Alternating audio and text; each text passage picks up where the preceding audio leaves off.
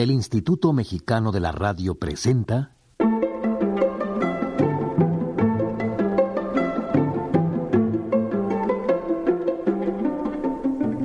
El Mundo en México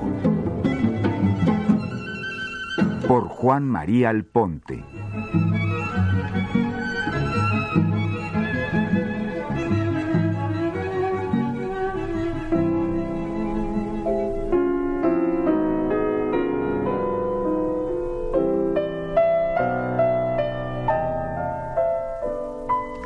Se llama Václav Havel. Es un hombre en la historia contemporánea.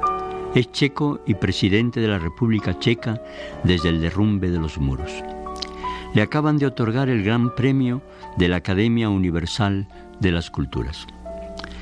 Václav Havel nació en 1936, el año en que estalló la Guerra Civil Española. Tres años antes, Hitler había llegado al poder. La familia de Václav Havel era una antigua familia de Praga que había contribuido, como arquitectos y cineastas, a crear en la admirable y prodigiosa Praga milenaria la Praga moderna. Una burguesía ilustrada y respetada su familia estuvo presente y consciente en la proclamación de la independencia de Checoslovaquia en 1918, al terminarse la Primera Guerra Mundial y derrumbarse el Imperio Austrohúngaro. El héroe de esa mutación era el héroe de los Baklal, fue obviamente Masaryk. En 1938, cuando Havel tenía dos años, Europa abandonó los tratados de Versalles y ello permitió que Hitler, y al cerrar los ojos abrieron las democracias la cima gigantesca de la Segunda Guerra Mundial, que Hitler reclamase los territorios y los alemanes existentes al crearse la nueva nación checa en la vieja Checoslovaquia. Las demandas de Hitler significaron la desaparición de la joven república. La entrada de las tropas de Hitler en Praga en 1938 fue una inmensa tragedia moral para el mundo.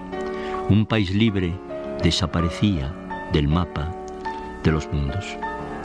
Un año después estallaba en 1939, por el fragor trágico de la historia, la Segunda Guerra Mundial.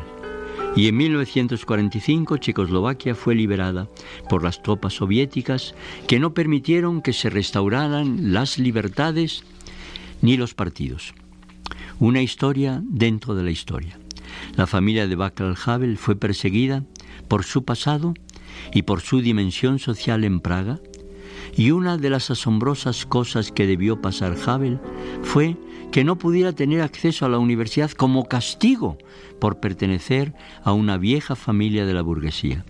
Al joven adolescente, condenado a elegir un oficio de obrero, le parecía un trato injustificado y estúpido. Decía, ello querría decir que el trabajo, ese gran modificador de la vida humana, sigue siendo considerado como un castigo y no como una posibilidad admirable de transformación. Václav Havel conseguiría pasar a estudiar arte y teatro y finalmente se convirtió en un autor teatral prohibido en Checoslovaquia y estrenado en otros países una vieja tragedia del totalitarismo, sea de donde venga, con sus cruzados y sus hogueras, con sus cruces gamadas y sus hornos crematorios, con los campos de concentración soviéticos, los gulags, o los campos de exterminio franquistas o musolinianos. El hecho cierto es que Václav Havel pasó a ser una conciencia de la libertad en su país y por ello pasaría varios años en las cárceles checas. Finalmente, en los días prodigiosos de la primavera de Praga, cuando se pensaba que habría la posibilidad de un socialismo de rostro humano, los tanques del Pacto de Varsovia entraron en Praga y la esperanza, en aquel inmenso año de 1968, se acabaría en la boca de los cañones. Los pueblos y los hombres, sin embargo, nunca mueren. En 1989, se derrumbaron los muros y los pueblos del este de Europa recuperaron la palabra y en Praga solo se pensó en un hombre para la concordia y no para la revancha. Ese hombre fue Václav Havel. Sus escritos de la clandestinidad se hicieron universales y en México se publicaron por el Fondo de Cultura Económica y me tocó a mí la responsabilidad de hacer al libro un prólogo explicando la personalidad de Havel, la historia de Praga y de Checoslovaquia confundidas con su vida.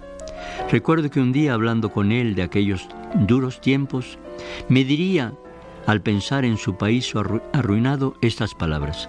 Aquellos señores no los descalificó ni los atribuló con una condenación pueril.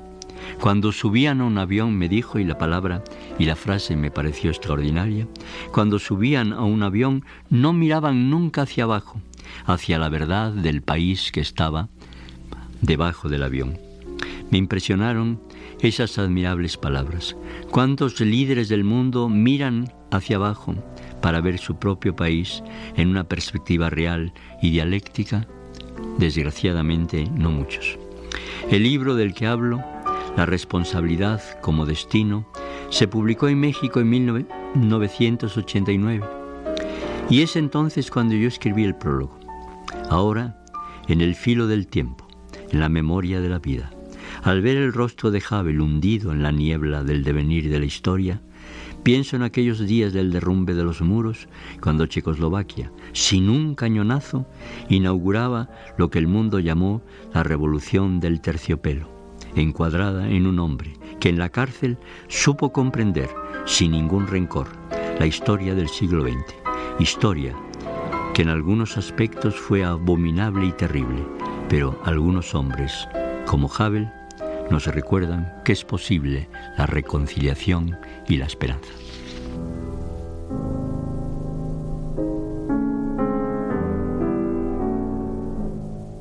El mundo en México por Juan María Alponte.